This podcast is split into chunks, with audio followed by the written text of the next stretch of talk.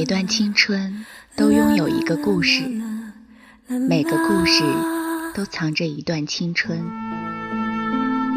你的故事里有我，我的故事里有他，或忧伤，或快乐，或感人，或疼痛。那些千姿百态，是我们每个人都有的青春故事。那些故事里的青春，你还好吗？那些青春里的故事，你还记得吗？与青春有关的故事，讲述属于你我的青春故事。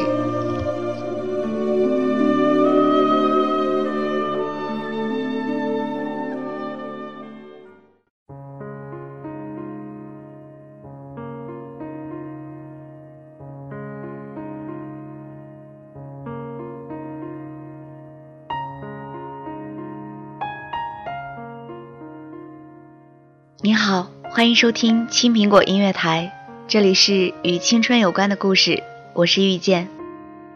有听众发来私信告诉我，最近很忙，但每次听到你的声音，都会把我拉到曾经年轻的我。那时的我站在操场上，像早晨八九点钟的太阳。我看了之后很感动，我想正是因为有了你们的陪伴，我才能坚持把节目做到现在。以后的日子里，我会继续跟您分享故事，陪您一起回忆青春。好啦，一起来听一听今天的故事吧。今天的故事名字叫做《你有没有暗恋过一个人？以哥们儿的名义》，作者是我很喜欢的作家慕容素一。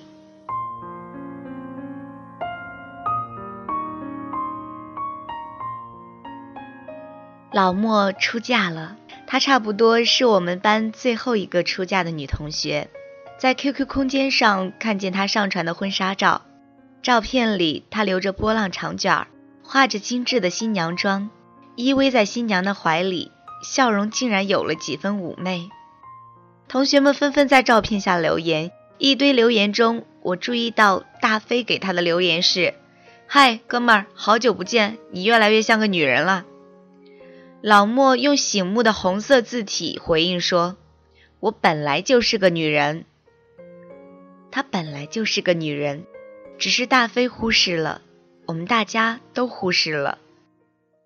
老莫是我读师范时的同学，他原本有个很女人味的名字，可是男生女生都叫他老莫。其实想起来，他那时只是个十五六岁的女孩子。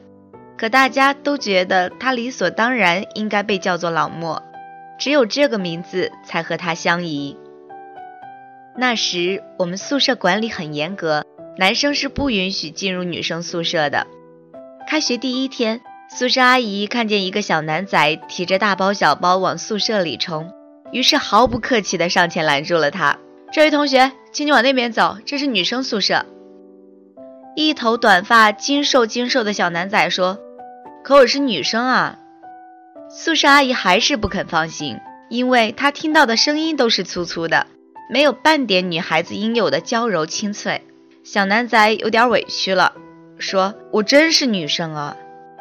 后面一起来报道的同学替他作证，他才终于进了女生宿舍。这个小男仔就是老莫。刚进学校时，老莫身高不到一米五。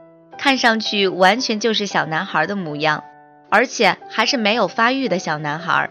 上体育课的时候，女生们时不时请假，老莫弄不明白为什么我们每个月总有那么一两节体育课要请假，因为他完全没有请假的需要。老莫的性格也像小男孩一样，大大咧咧、爽朗利落，说起话来像铜豌豆一样掷地有声，为人特别热心。乐意帮女生打开水，帮男生带早餐。老莫在班上人缘很好，男生缘尤其好。老莫完全没有性别意识，男生们拿他当哥们儿，他也不当自己是女生。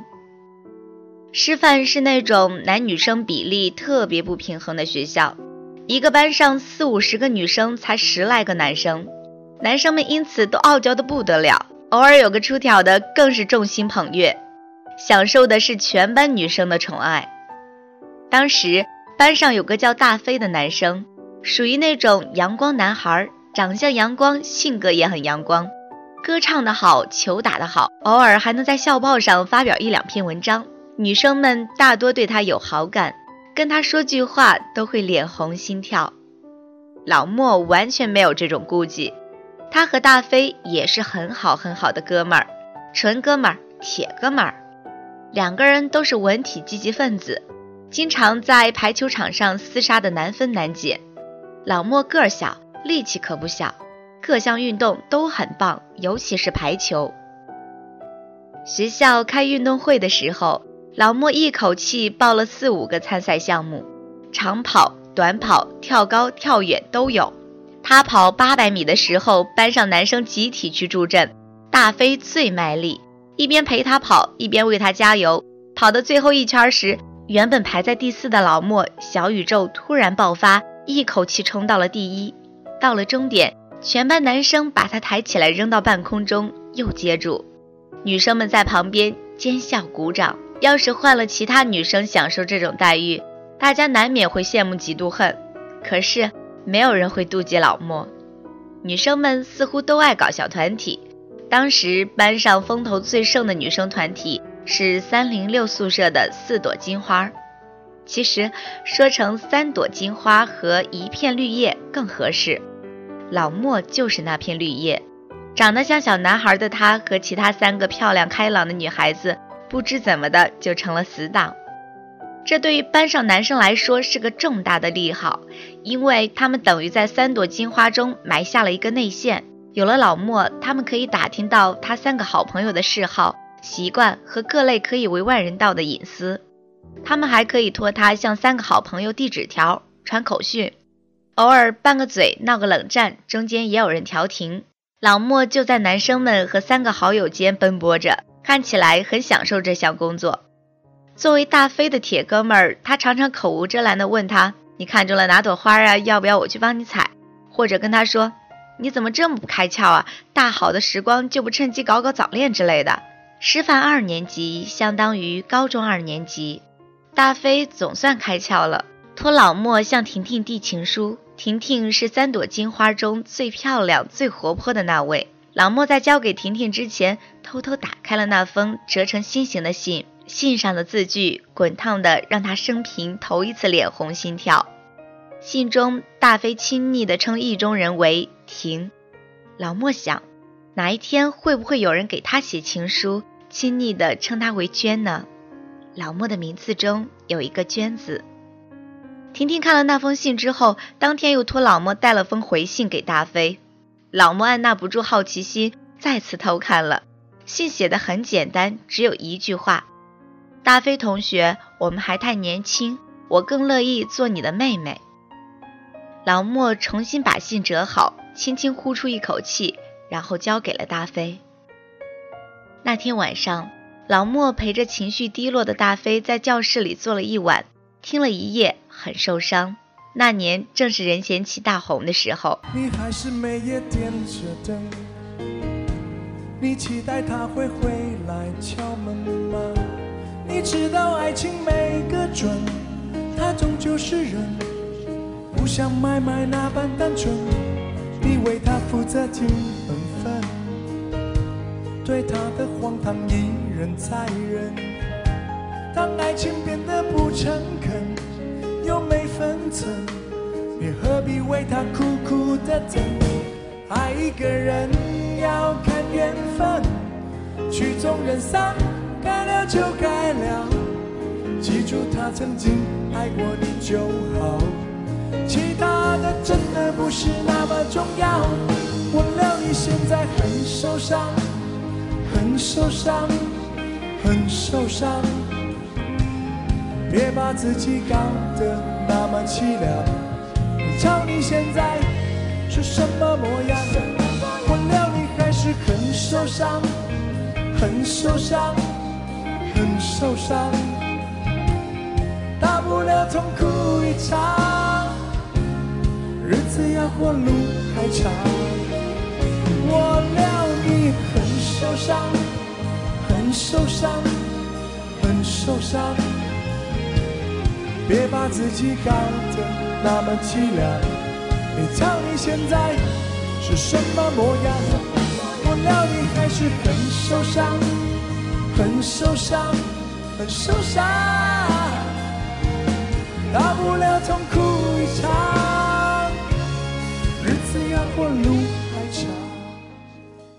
老莫是在三年级时才开始发育的。老莫的身高迅速从一米五窜到了一米六多，仍然留着利落的短发，长手长脚的站在那里，光看背影有点像个玉树临风的少年。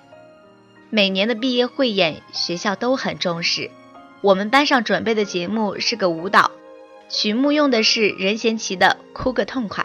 本来定的是六个男生上台表演，大飞是领舞。排练的时候，在一旁观摩的老莫跟着做了几个动作。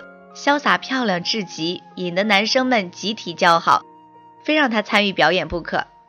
他们不知道的是，老莫为了做好那几个动作，大周末的也在宿舍里一遍一遍的练。小小随身听搁在窗台上，任贤齐在里头哀怨的唱：“爱与不爱是最痛苦的存在，表面不爱，可心里仍期待。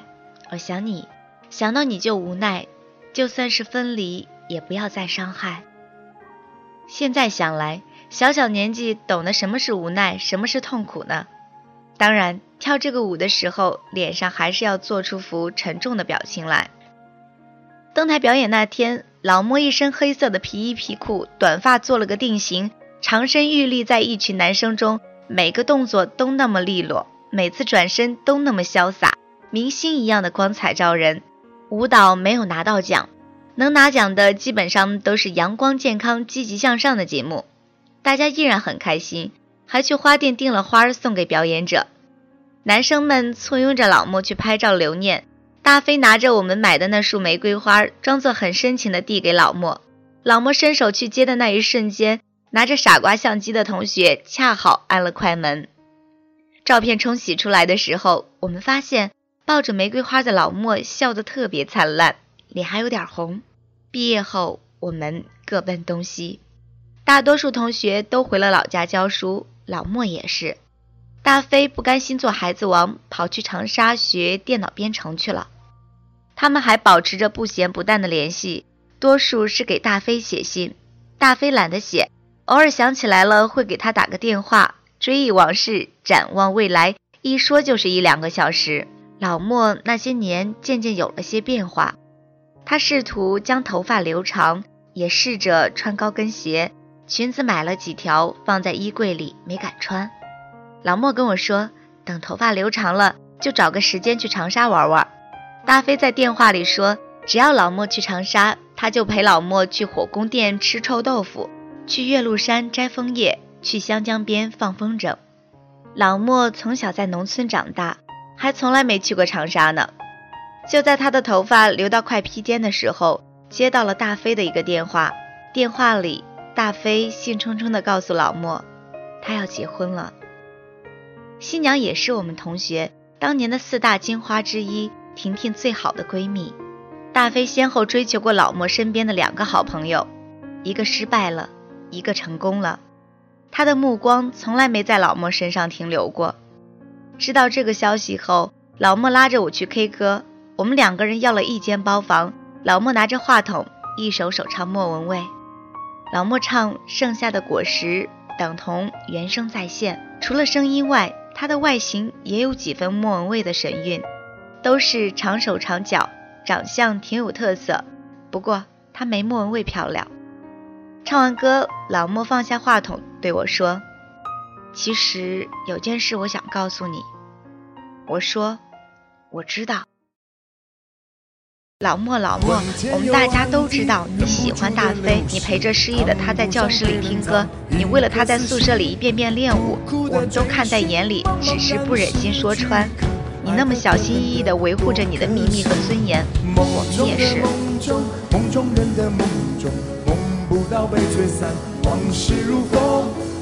空的天空容不下笑容伤神的伤人的太伤心何必想何必问何处是我家爱也罢恨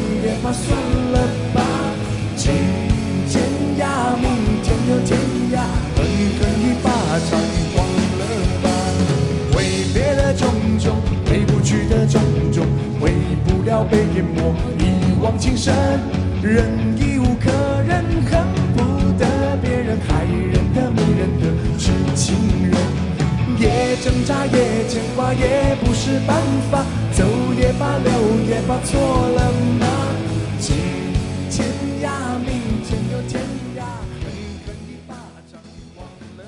大飞结婚那天，我们全班同学基本都去了，因为他们几乎是我们班上情侣中硕果仅存的一对了。去之前，老莫犹豫了很久，终于决定穿上那条衣柜里放了很久的雪纺裙子。裙子很修身，她穿上后显得身材格外高挑。那天，她还淡淡的化了点妆，披肩发拉得直直的垂在肩膀上。这是老莫生平第一次留长发，不知道大飞他们见了是会取笑她，还是夸她漂亮呢？老莫既担心又憧憬。他担心和憧憬的一幕都没有出现。那天他迟到了一会儿，正在迎宾的大飞见到他，大步流星地走过来，用力地拍了拍他的肩膀，说：“嗨，哥们儿，你怎么才来啊？赶紧找个地方坐吧。”从婚礼上回去后，老莫把高跟鞋和裙子都收了起来，换上了平常最爱穿的牛仔裤、运动鞋。在她后来的男朋友眼里，老莫穿仔裤、板鞋同样很有女人味。这么多年的暗恋无疾而终，我曾经问过老莫会不会后悔，老莫摇摇头说：“怎么会？要不是大飞，他可能到现在还是一个混沌未开的假小子。”当你暗恋一个人的时候，总是试图一点点接近他，结果也许永远都无法靠拢。可是，在此过程中，你会发现，你的努力也让自己一天天变得更美好。你有没有试图靠近过一个人？以哥们儿的名义。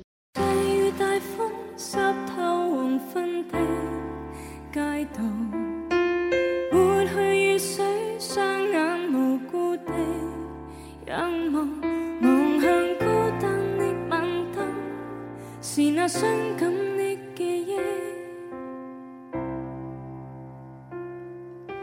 再次泛起心里无数的思念。以往片刻欢笑仍挂在脸上，愿你此刻可会知，是我衷心的说声。